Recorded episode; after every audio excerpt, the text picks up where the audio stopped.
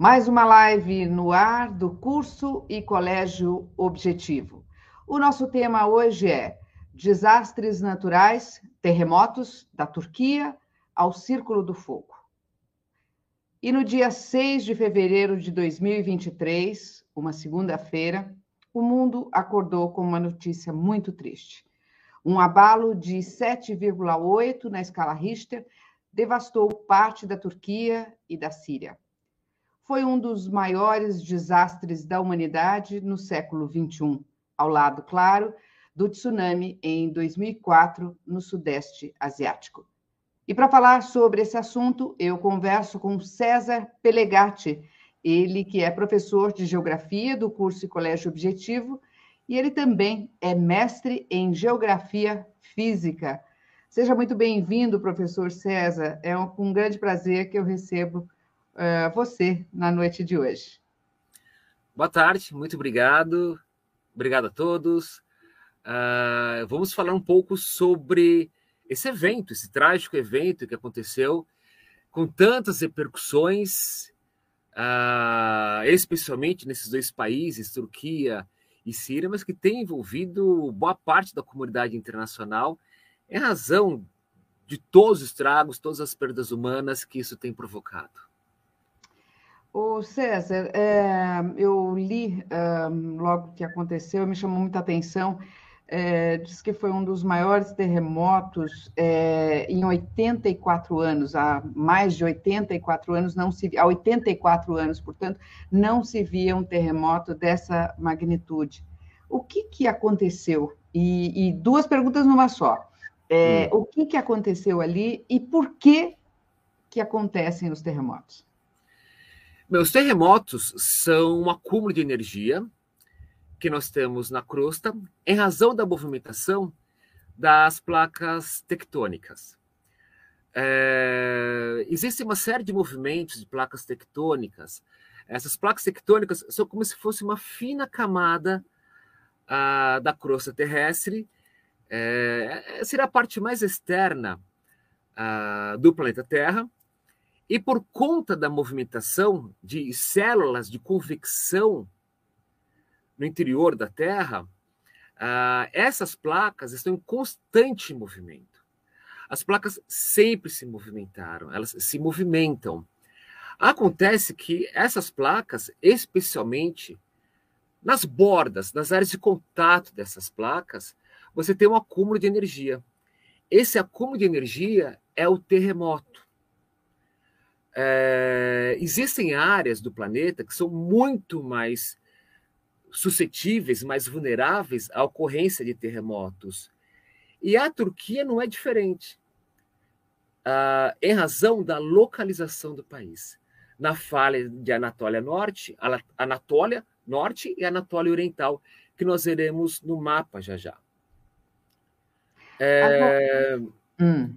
Quanto à magnitude dos terremotos, nós já tivemos terremotos de 9,5 na escala Richter. É, hoje, quando nós, quando nós, usamos a escala Richter, é uma adaptação, tá? Ah, porque a escala Richter ela foi desenvolvida para a Califórnia da década de 30. Ah, então, as escalas que nós usamos são adaptações, tá? É, no caso desse terremoto da Turquia, que marcou 8,7 na escala Richter, Uh, foi provavelmente o terremoto mais intenso da Anatólia, provavelmente em dois séculos. Agora, ah, vamos, vamos puxar os mapas para você explicar direitinho para a gente? Se a nossa Sim. produção tiver aí já à mão, tá ali, professor. Vamos lá, podia explicar para a gente? Bom, essa região que está destacada é o Círculo de Fogo do Pacífico. Essa área é a área de, de limites de placas tectônicas. Por exemplo, nós temos a placa sul-americana e a oeste da placa sul-americana temos a placa de Nazca. Como esses limites são convergentes, tá? Eu tenho uma falha inversa. Então, o que vai acontecer? A placa de Nazca vai mergulhar e essa placa sul-americana vai soerguer, vai se formar então a Cordilheira dos Andes. Quando nós vamos para a América do Norte, aí você tem o limite ah, da placa da América do Norte a placa do Pacífico Norte. No caso da América do Norte, formam-se as rochosas, que são uma cadeia montanhosa quase que continuação da Cordilheira dos Andes. Essas áreas são áreas de intensa atividade sísmica intensa atividade. Ah, o Chile já teve um terremoto da escala 9.5. 9.5, se você está andando na rua, você cai. Você não fica em pé. 9.5 é difícil você imaginar alguma construção que fique em pé. Tá? Aí ah, a gente pode observar que como é como se fosse um círculo mesmo.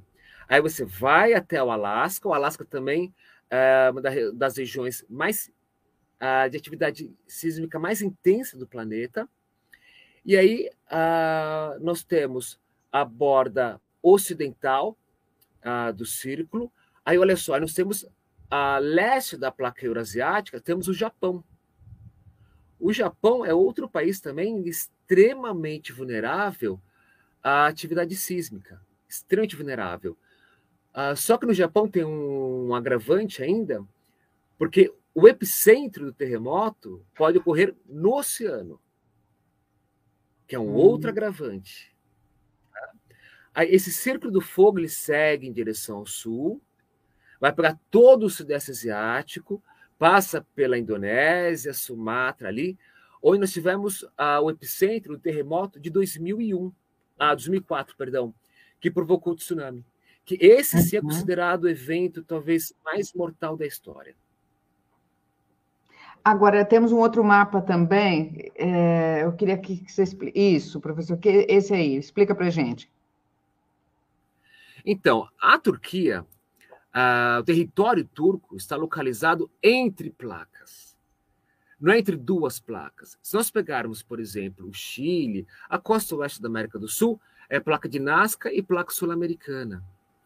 A Turquia está entre a placa eurasiática, a placa africana, a placa árabe e a própria placa da Anatólia, que vai formar toda uma zona de falhamento. O falhamento é uma ruptura ruptura das camadas de rochas. Ah, então, é um, é um território extremamente vulnerável a terremotos. E quando a gente fala que é uma área extremamente vulnerável a terremotos, terremoto acontece quase todo dia na Turquia. Só que são sismos, são tremores de terra. Um, dois graus na escala Richter. Dessa magnitude, uh, ainda que não tenha como prever isso daí, uh, os terremotos não, tem como, não são previsíveis. Tá? Ah, mas nós já temos um histórico importante de terremotos na Turquia. Muito importante. Então, já tivemos terremoto em 1939, que foi devastador. Em 1999, ah, teve um terremoto que matou 19 mil pessoas. Nossa. Foi muito devastador. Ah, e já em 99, houve uma discussão a respeito das construções feitas na Turquia, o tipo de construção feita na Turquia. Em 99, as investigações ah, mostraram que havia prédios feitos de gesso. Um prédio de gesso, você tem um abalo sísmico, ele não vai ficar em pé, ele vai cair. Não tem o que fazer. Ele vai cair. O problema é que mais de 20 anos depois, 24 anos depois, a Turquia pensava que os habitantes turcos imaginavam que eles estivessem mais preparados para um evento desse tipo. Mas não. As construções, inclusive as mais novas, também colapsaram. Ou seja, são construções feitas sem normas de segurança. Sem normas. E nenhum evento desse uh, mortal uh, dessa magnitude acontece por um único fator. Não existe um evento que você tem 200 mil mortos, 20 mil mortos, 40 mil mortos, por causa de um único fator. Nós falamos, claro, do terremoto. Mas a história por trás do terremoto explica tanto quanto a própria geologia da Turquia. Por exemplo, quando nós temos um terremoto dessa magnitude, é muito comum que ocorram as réplicas. Então, nós tivemos, primeira coisa, domingo de madrugada, quatro horas da manhã. As pessoas estavam em casa dormindo. Mesmo que você tivesse, e não tem, porque não tem, nem em Istambul tem. Eu, eu acho que quem for a Santiago do Chile vai perceber que nas ruas que você tem rota de fuga, tem lá a, as placas avisando que tem risco de tremor, rota de fuga e tudo mais. As cidades uh, mais sujeitas a esse tipo de sismo possuem essas sinalizações. A Turquia não tem. Não tem. Por quê? Boa pergunta. Boa pergunta. Não tem. Istambul, rodei Istambul de cima a baixo. Mas não achei. Para eu falar que não tem, é, tem uma placa que não está em inglês, está em turco, é, ali em, é, em Bósforo. Hum. Não tem. Por quê? É uma boa questão. É uma boa questão. Ah, em Istambul, é uma cidade muito cosmopolita. É, e as pessoas vivem muito na rua. Se for agora na Taksim, que é a principal avenida, vai estar lotado. Se você for às 10 horas da noite, a rua estará lotada, à meia-noite as ruas estarão lotadas. E me parece muito uma questão de. Uh, eu não confio no terremoto. Eu sou mais que o terremoto. Tanto é o terremoto de 1999 foi Itzin, que é perto de Istambul. É pertíssimo de Istambul, é do outro lado do estreito. É pertíssimo de Istambul. E lá você teve 20 mil mortos e ah, se fosse em Istambul, seria devastador. Só que Istambul também está sujeita a isso. Ah, a gente pode até não ter registros de Istambul, ah, de fortes tremores em Istambul, nas últimas décadas. Só que o terremoto ele tem uma escala. Não é a nossa escala de tempo. A nossa escala de tempo é um mês, dois meses, um ano, dois anos, dez anos, vinte anos. Um terremoto ele pode ficar ali ah, acumulando energia milhares de anos. Uma hora ele acorda. Então, mas é isso que eu, eu queria chamar a atenção. Ah, o que que fez? Eh, teve algum impulso, algum movimento que fez com que isso acontecesse, esse tremor dessa magnitude acontecesse, professor? Ou não? Ele é um fenômeno natural, simplesmente, e não dá para prever? Ele é um fenômeno natural. Tá? Não dá para prever. Ah, esse acúmulo de energia é constante. Não existe é, um evento então, você teve um evento, vai no núcleo, como eu já ouvi agora falarem que foi o núcleo da Terra. Não, não foi nada disso. Esses ah, movimentos são constantes. Uma hora eles vão romper. Eles rompem. Ah, o Serviço Geológico dos Estados Unidos está há décadas, há décadas estudando a falha de San Andrés, que tem até o um nome previsto para o terremoto que é o terremoto chamado Big One, que é o terremoto que, quando ocorrer, vai separar São Francisco de Los Angeles. Né? E, claro, a, as correntes mais antigas da geologia eram mais catastróficas. Ah, livros mais antigos de geologia falam no Big One como um evento destruidor, um único evento. Sabe, tipo o filme de Hollywood. A, a geologia moderna admite que, sim, nós teremos uma série de sismos ali, vão ocorrer, mas é impossível destacar quando você vai ter o gatilho para um terremoto mais forte. E tem como prever é, é, um desastre dessa magnitude? Existe alguma tecnologia no mundo para isso, professor? Não existe. Não existe. Para prever, não. O, o, que você pode fazer é adotar medidas, ah, obras de engenharia, obras de contenção, ah, serviços públicos, mas prever o terremoto, não. Não tem como fazer isso. Tá? O sismógrafo ele pode medir uma anomalia muito pouco tempo antes. Mas a hora, o dia do terremoto, por exemplo, amanhã haverá um terremoto. Não. Quinta-feira haverá um terremoto. Que é outra lenda que tem circulado também, de que ah, já estava previsto esse terremoto na Turquia. Não, não estava previsto. Não tem como prever esse terremoto.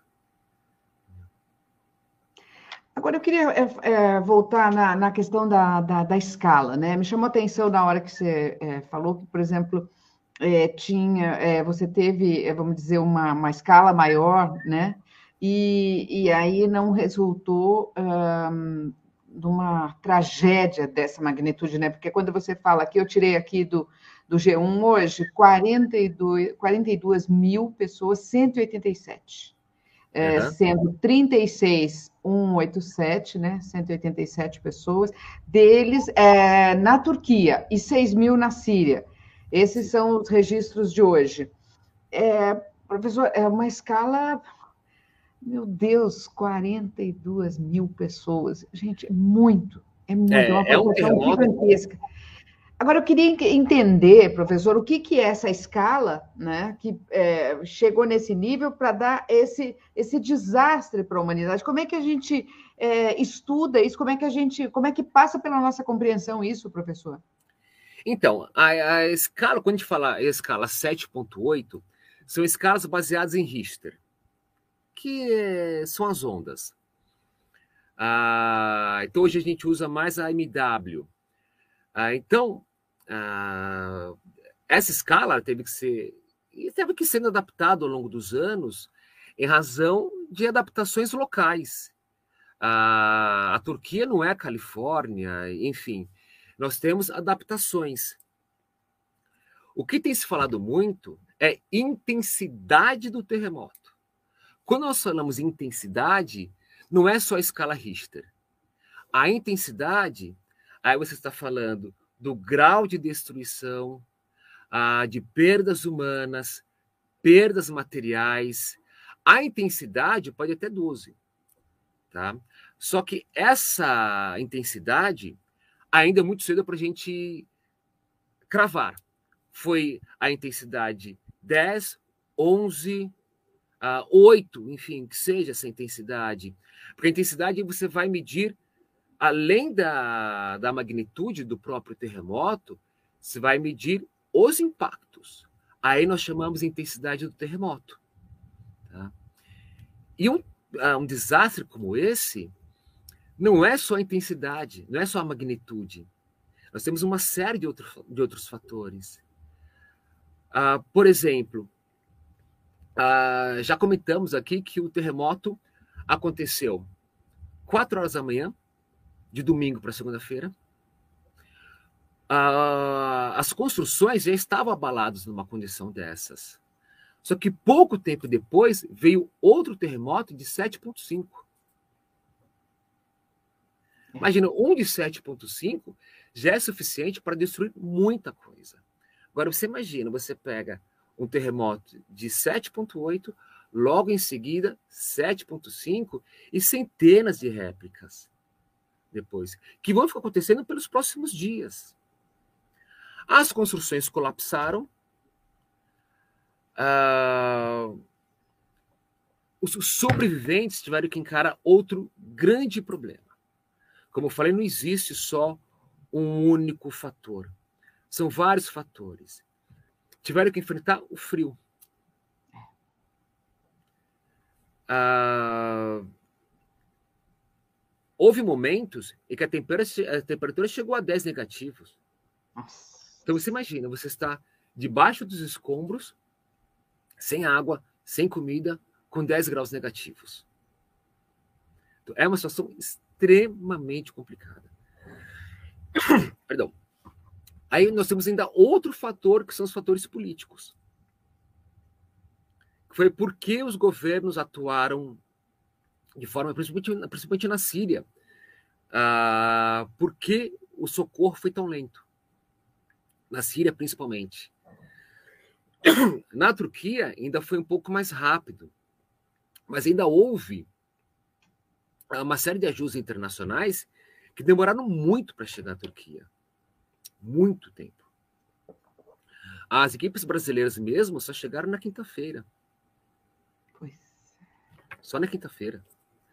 Ah, o governo mexicano talvez foi o governo que mandou as ajudas mais valiosas para a Turquia. Então mandou o México é outro país que constantemente sofre com esse tipo de desastre. Então o governo mexicano mandou a equipe de ponta do país. Mandou bombeiros, médicos, médicos que já estão acostumados com isso, preparados para isso.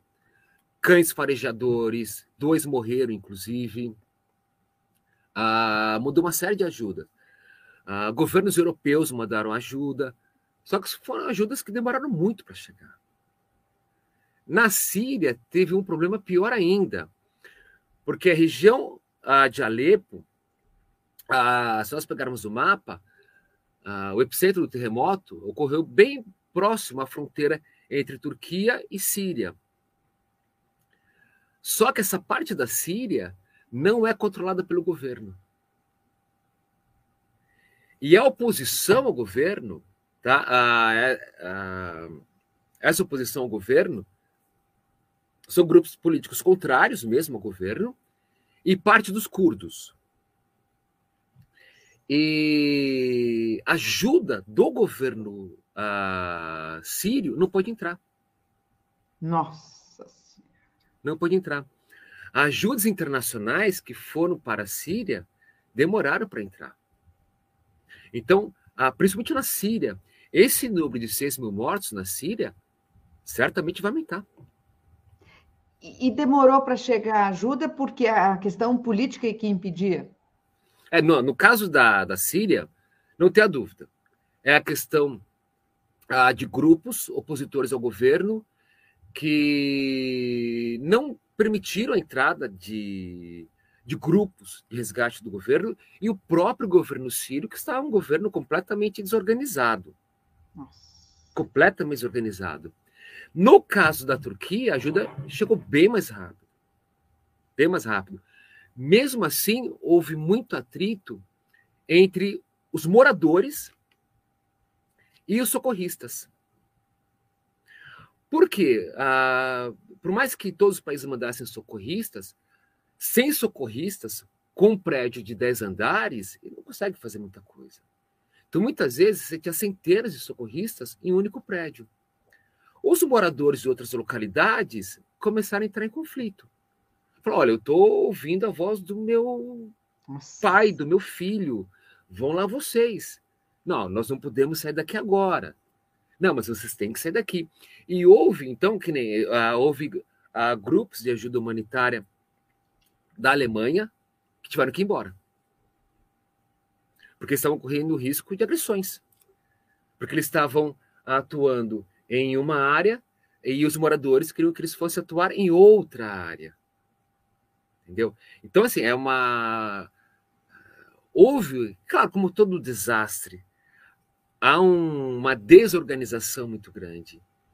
O governo turco, ah, por incrível que pareça, ele agiu de forma adequada no começo.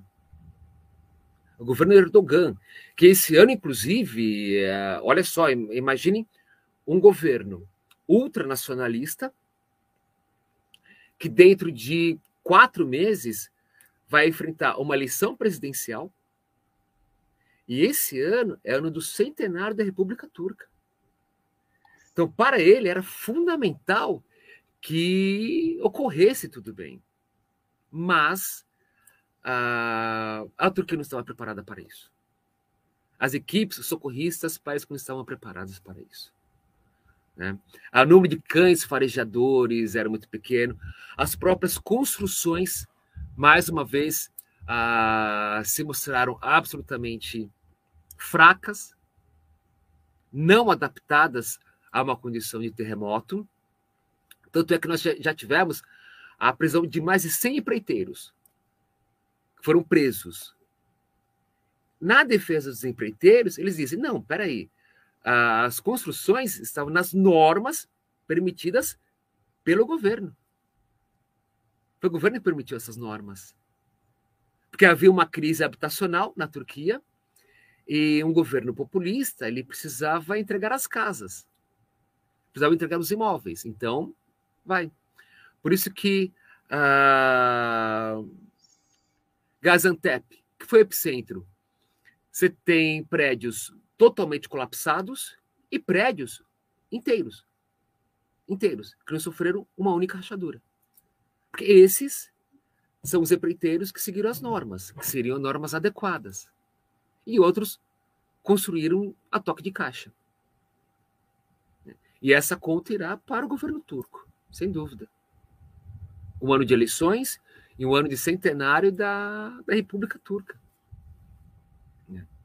É, ali a vida não é o bem maior, né, professor? É difícil uh, uma situação dessas. Porque é claro que qualquer governo fica desestruturado. O governo norte-americano, quando teve o furacão Katrina, ficou completamente desarticulado, não sabia para onde correr. Não sabia para onde correr. Uh, o governo turco ele teve uma, uma ação muito inteligente que foi permitir a entrada de ajuda humanitária, inclusive de países que não têm relações com a Turquia. A Armênia. A Armênia é um país, poxa, é só a gente lembrar uh, do extermínio uh, armênio na Primeira Guerra Mundial. A Armênia mandou, uh, ofereceu ajuda com bombeiros, porque a Armênia também tem problemas de, de terremoto a Armênia teve um problema terrível, a terremoto, se não me engano, em 2009. Então, a Armênia tem uma, uma equipe de resgate bem treinada e ofereceu essa ajuda ao governo turco. O governo turco aceitou. O, professor, e quais seriam, nesse contexto que você está falando, é, quais seriam, vamos dizer, a, as, as implicações geopolíticas é, diante desse, desse, desses impactos do terremoto? Muda a correlação de forças ali entre os países? Olha, me parece que a Turquia continua como um protagonista na região. Continua como protagonista. Ah, não é à toa que o mundo inteiro ofereceu ajuda à Turquia. Mas, claro, ah, houve países, ah, nós tivemos países que ofereceram ajuda com ressalvas com ressalvas. Por exemplo, o Sunak, primeiro-ministro do Reino Unido, ele ofereceu ajuda, mas deixando bem claro: eu não tenho dinheiro hoje, mas estou oferecendo ajuda.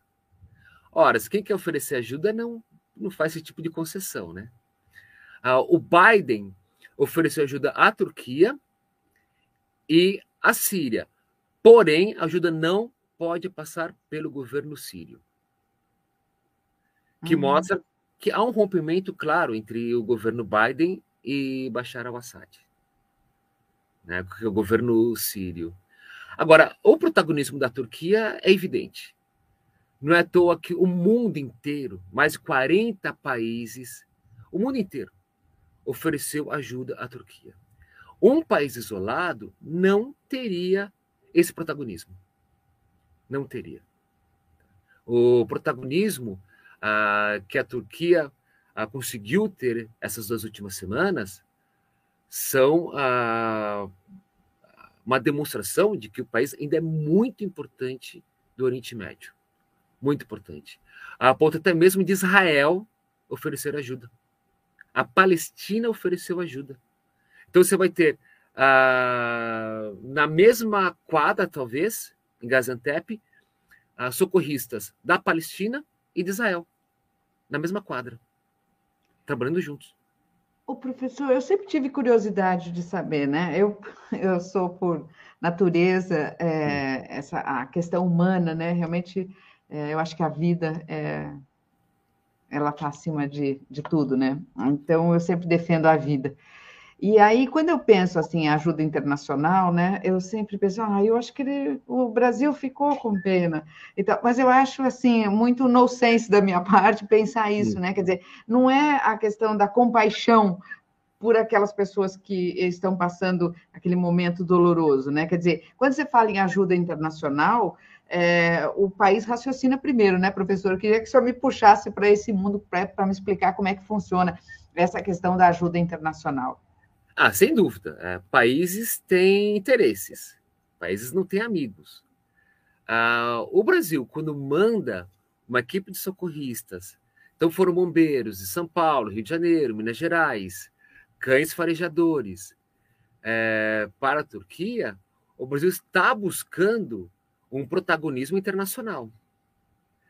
Todo mundo que uh, enviou socorristas certamente está, está pensando em algum tipo de protagonismo internacional. Todo mundo, até há um país menor que mandou uma ajuda pequena, mas todo mundo mandou. O Líbano é um país que, imagina, teve a explosão ah, do porto há pouco tempo, um país que passou por uma crise econômica terrível. O Líbano mandou socorristas. Até o Líbano mandou socorristas.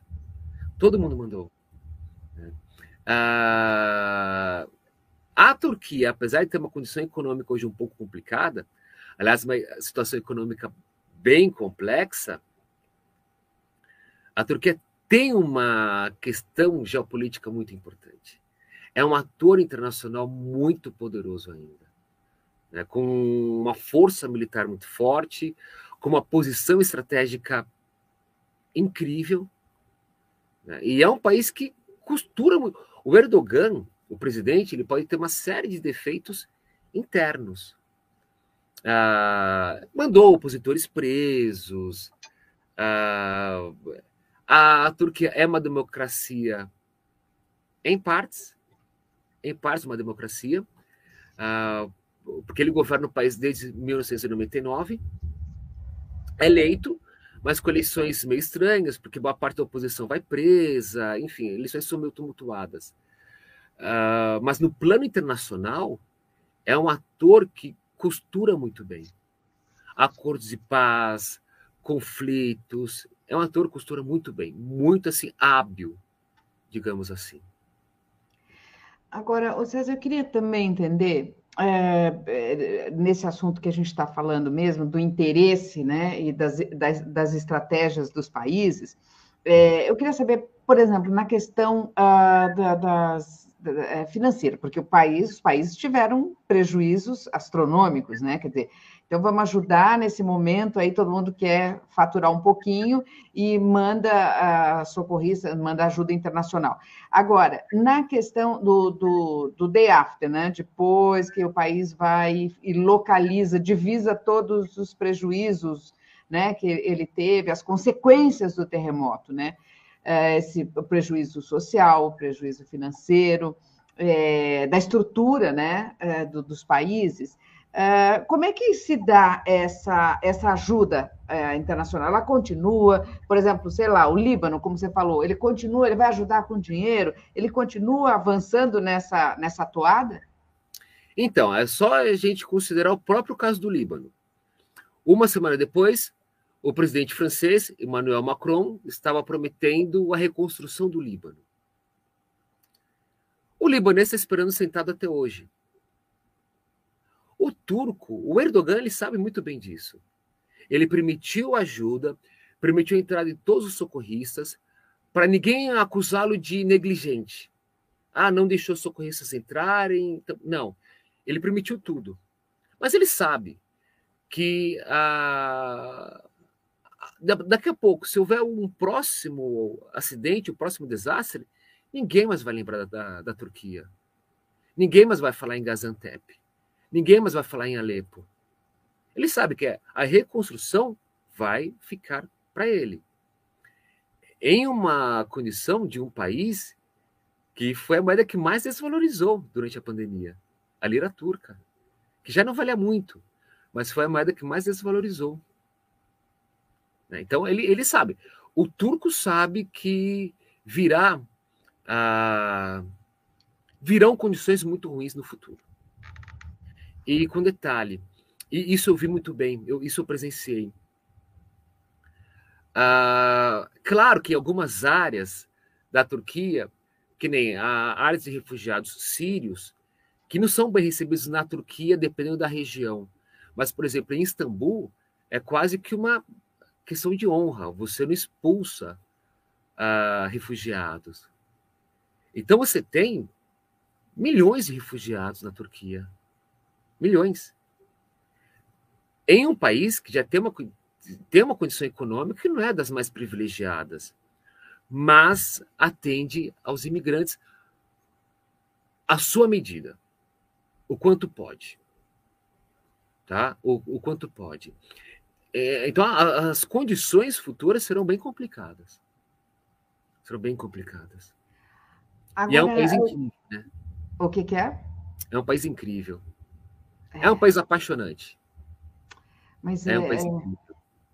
Mas me chama muita atenção, assim, como ah, para mim, a hora que eu vejo, assim, quando eu lembro disso, assim, as primeiras imagens, né, daqueles prédios, né, e, e, e, as crianças, né, fiquei muito impactada pela, assim, vendo aquelas crianças e tudo mais. Eu estava, ah, antes de, de da, da, gente fazer a live aqui, eu estava vendo, ouvindo um podcast e é. de uma pessoa que esteve lá, né, e ela contava que ah, era só aquele, o cheiro de poeira, o cheiro de queimado, e, e assim o barulho das máquinas, né? E quando uhum.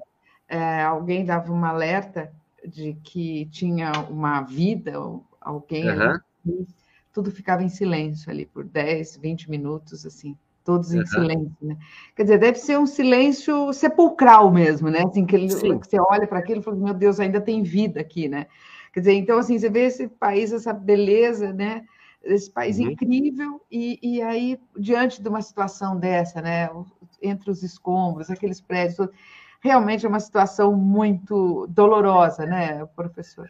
É, é uma questão bem dolorosa e a Turquia, isso deve custar bilhões aos cofres turcos, bilhões. Ah, vai da capacidade do governo turco barganhar internacionalmente, porque internamente a Turquia não tem dinheiro. Não tem. A economia turca está muito ruim. A moeda turca está muito ruim. Então ele, ele vai precisar de ajuda internacional e muita ajuda internacional. Tem que ver qual será o ator que vai ajudar mais a Turquia, se serão os Estados Unidos, por exemplo. Não sei. O professor, agora eu, eu, nós estamos chegando aí ao final da nossa live, a conversa está tão boa, mas eu queria só entender o seguinte: você conseguiria explicar para a gente é, como é que fica é, a questão da rotação da Terra, por exemplo, diante desse terremoto? O que, que acontece? Tem mudança na rotação da Terra? Não, não, não tem mudança. Ah, quando houve o terremoto ah, com o tsunami em 2004, muito se falou: ah, então quer dizer que ah, o terremoto alterou a angulação da Terra, é, vai mudar a rotação, é, é, o núcleo externo que está com maior atividade. Não, é, terremotos assim sempre aconteceram. Sempre aconteceram. Ah, ainda que na nossa escala de tempo, essa magnitude de terremotos seja talvez mais espaçada, mas quando você pega um histórico da Terra de milhões de anos, isso sempre aconteceu. Então, de certa forma, a estrutura do planeta está planejada para aguentar terremotos dessa magnitude. Uh, não é o fim do mundo. Uh, não há, por exemplo, uh, qualquer tipo de, ah, digamos, indicação de que intervenções humanas possam provocar terremotos. Tá? Intervenções humanas podem provocar, sim, pequenos tremores, inclusive aqui no Brasil. Tá? Questão que a gente pode discutir depois, uh, em próximos encontros, mas uh, o Brasil está no centro da placa e está, de certa forma, mais seguro. Mas nós podemos ter, sim, microtremores, pequenos tremores, em razão, em razão, em razão de ações humanas. Construção de hidrelétricas, perfurações no solo, isso pode provocar pequenos tremores, tá? mas nada que possa provocar alterações uh, substanciais na estrutura do planeta.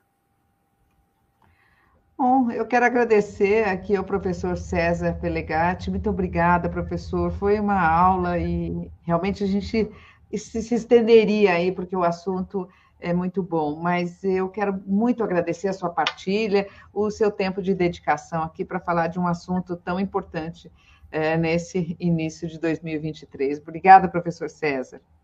Eu que agradeço a oportunidade, muito obrigado a todos e até uma próxima vez. Muito obrigado. Tchau, tchau, professor.